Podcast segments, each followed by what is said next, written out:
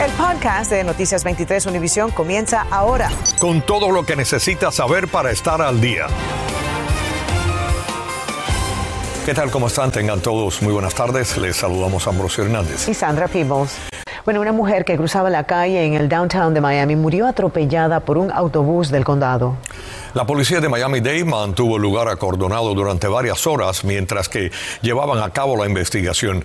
Jenny Padura se nos une ahora en vivo desde el lugar de los hechos para contarnos cómo ocurrió todo.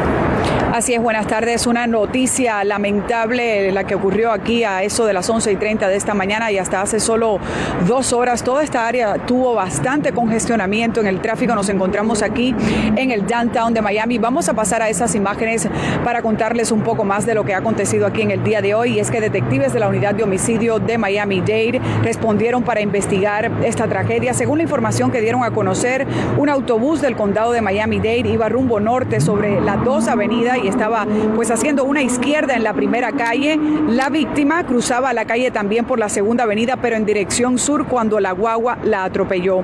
Según la policía, la señora tenía 72 años de edad, es de la raza blanca y estaba, eso sí dijeron, cruzando por la senda peatonal. Escuchemos lo que nos dijo el vocero de la policía de Miami-Dade, Álvaro Zabaleta, y también una residente del área que nos dice estar preocupada por los indigentes que viven aquí el impacto fue mientras estaba en la mitad de la calle y desafortunadamente ella fallece aquí en la escena.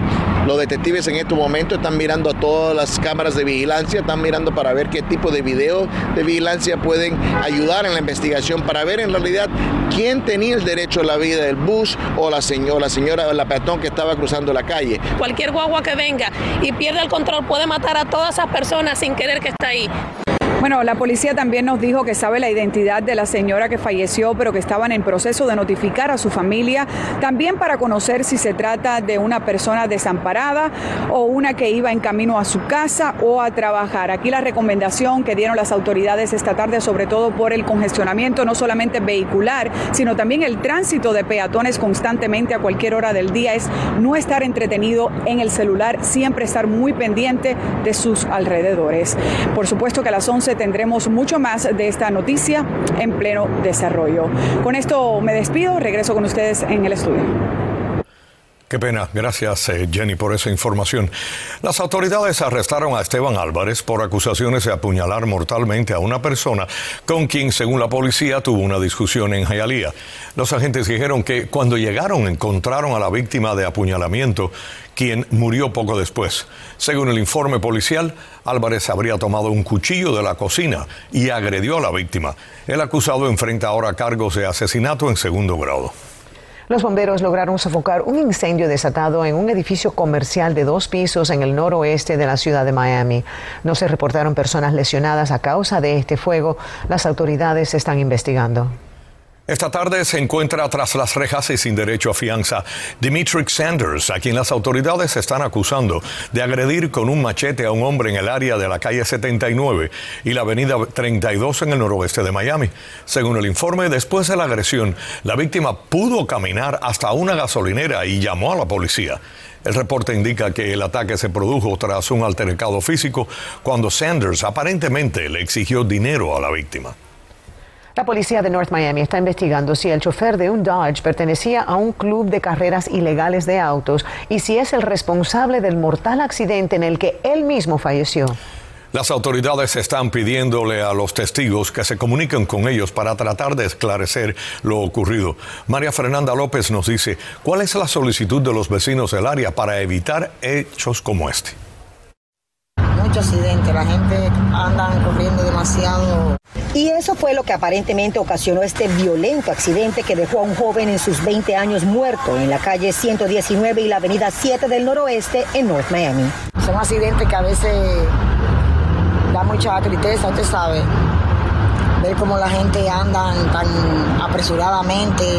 El choque ocurrió antes de las 2 de la madrugada de este lunes. Los autos involucrados, un Range Rover blanco, un Infiniti negro y un Dodge rojo. Estos carros que, ellos tienen, los Chargers y todo eso es solamente para carrera y mira que lo pasa. Según la policía de North Miami, un testigo dijo que uno de los tres vehículos involucrados iba a exceso de velocidad y al llegar al semáforo perdió el control.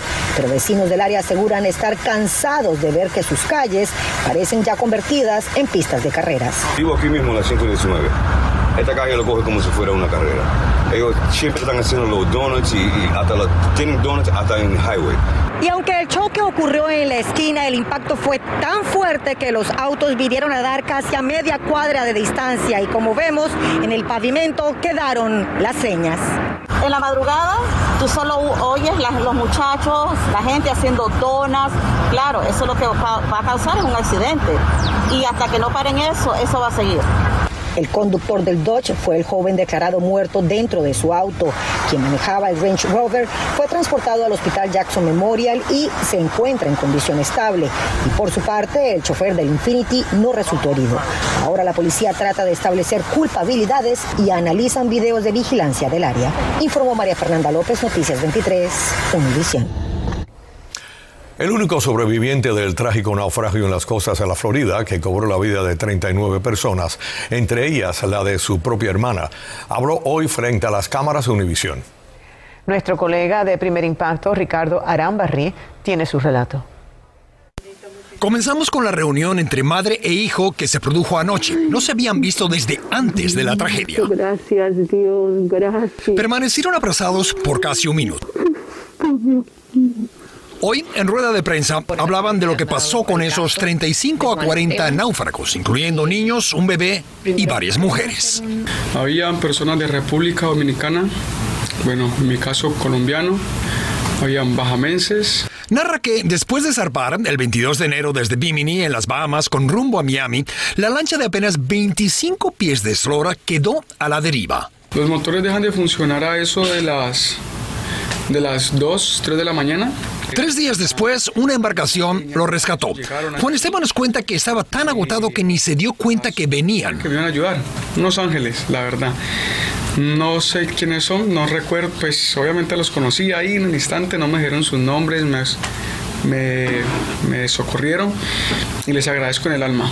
Y ahora conocemos de primera mano los detalles de lo que pasó, cómo su hermana desapareció con los otros náufragos, cómo Juan Esteban sobrevivió consumiendo muy poca agua salada, solo para mojar los labios, mientras otros saciaban la sed y luego delirando se dejaban ir. Para doña Marcia, el que su hijo se haya salvado es un milagro, pero el dolor de haber perdido a su hija es irreparable. Es porque hablaba con mi hija desde que me levantaba hasta que dormía. Es una ausencia en mi, en mi corazón, en mi alma. Me duele la vida en ese momento. De no saber dónde está mi hija.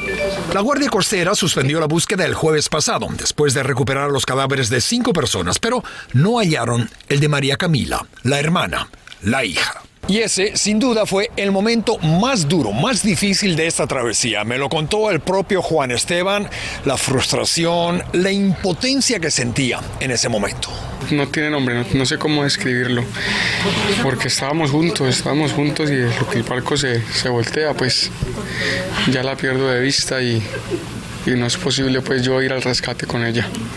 ¿Qué hiciste? ¿Gritaste? Gritaba, gritaba, la llamaba, me sumergía, salía nuevamente a, flote y, la volvía y la llamaba y volvía y me sumergía. En eso me las pasé cantidad de minutos buscándola, buscándola y en ese momento pues la gente se perdía.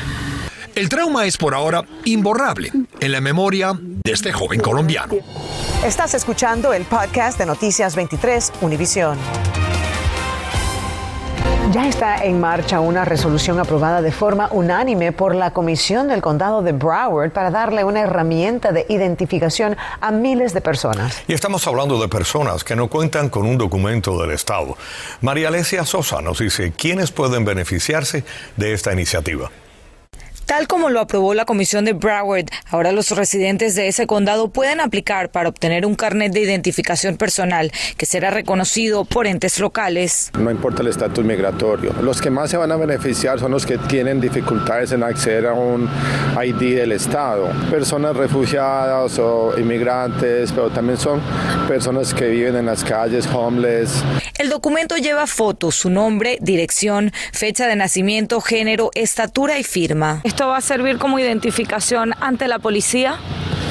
Exactamente, lo que estamos buscando con esto es que cada vez más policías de las diferentes ciudades de Broward lo acepten. Tenemos el respaldo del sheriff.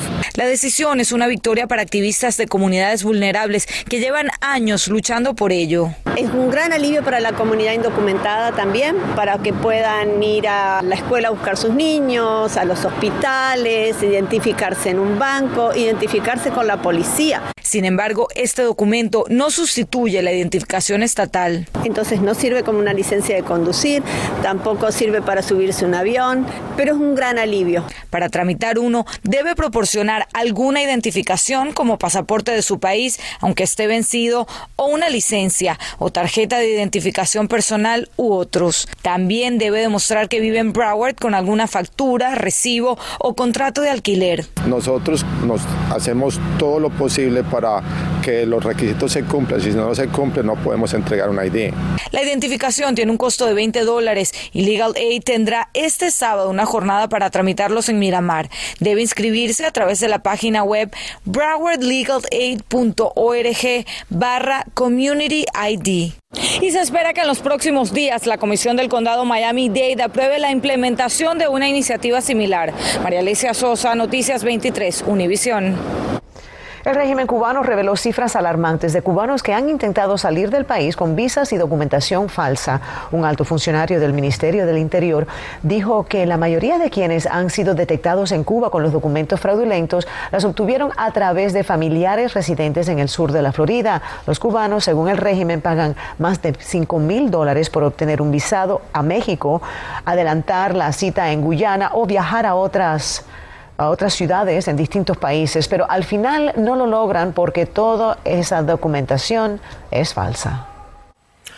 El nuevo Código Penal castrista, previsto para aprobarse en abril de este año, proporcionaría al régimen otro instrumento legal represivo contra los miembros de la sociedad civil en Cuba. Fíjense en esto, y es que hay un nuevo artículo, el 143, con el nombre de Otros actos contra la seguridad del Estado que, de ser aprobado, sería un recurso más para encarcelar a periodistas independientes, opositores y activistas, pues el régimen ha dado muestras de entender como financiamiento desde una recarga telefónica, escuchen eso, hasta el envío de una remesa a Cuba.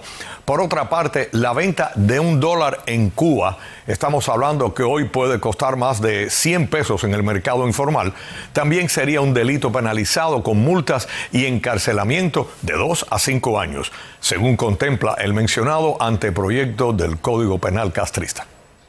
La alcaldesa de Miami-Dade, Daniela Levin Cava, detalló hoy los logros de su administración en este primer año de su mandato. Levin Cava se enfocó en los esfuerzos por afrontar la pandemia y también las metas para este año. Olance Nogueras nos tiene más. La alcaldesa de Miami-Dade, Daniela Levin Cava, pronunció este lunes su discurso anual sobre el estado del condado, destacando logros de la economía local en medio de las dificultades por la pandemia. Estamos creciendo, tenemos tantas inversiones, tenemos eh, bajando el virus, eh, tanta gente quiere mudar acá, vivir acá, tenemos muchas ventajas. Durante una intervención virtual desde el Parque Reynolds en North Miami Beach, la alcaldesa puntualizó que el Aeropuerto Internacional de Miami finalizó el año pasado con 37 millones de pasajeros frente a solo 18 millones el año anterior y que el puerto de Miami registró en el 2021 el mayor tráfico de carga en toda su historia. Hemos recibido dinero del gobierno federal, lo hemos repartido, hemos hecho todo lo que debemos hacer como gobierno. Entre los desafíos durante su primer año en el cargo, citó los estragos de la pandemia que los obligó a crear centros masivos de distribución de vacunas, una serie de tiroteos que pusieron en vilo a la policía y residentes locales y la tragedia por el desplome de un edificio en Sorsay, que llevó a la elaboración de leyes y códigos de construcción más estrictos.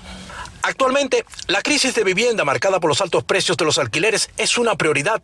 Solo en el 2021, en la ciudad de Miami se registraron aumentos de hasta 40% en el precio de la renta. Estamos invirtiendo 260 millones de dólares este año especialmente y construyendo este año comenzando 14 mil habitaciones nuevas y también ayudando a los dueños a hacer las reparaciones necesarias pero uh, seguir con los precios más bajos. Durante su intervención, la alcaldesa también destacó aquí la capacidad que tiene para continuar sus planes de invertir en energía solar y continuar protegiendo la bahía de Biscayne. Hola, Nogueras, Noticias 23, Univisión. Bienvenidos a la información deportiva. El Miami Heat está en Boston, donde hoy a las 7 de la tarde se enfrentará a los Celtics, que ahora mismo están en la novena posición de la tabla del Este, dominada precisamente por Miami, que ha ganado 7 de los últimos 10 desafíos. Las Panteras tuvieron que jugar tiempo extra el sábado en su casa del BB&T Center, pero salieron con la victoria número 31 de la contienda, líderes absolutos de toda la liga.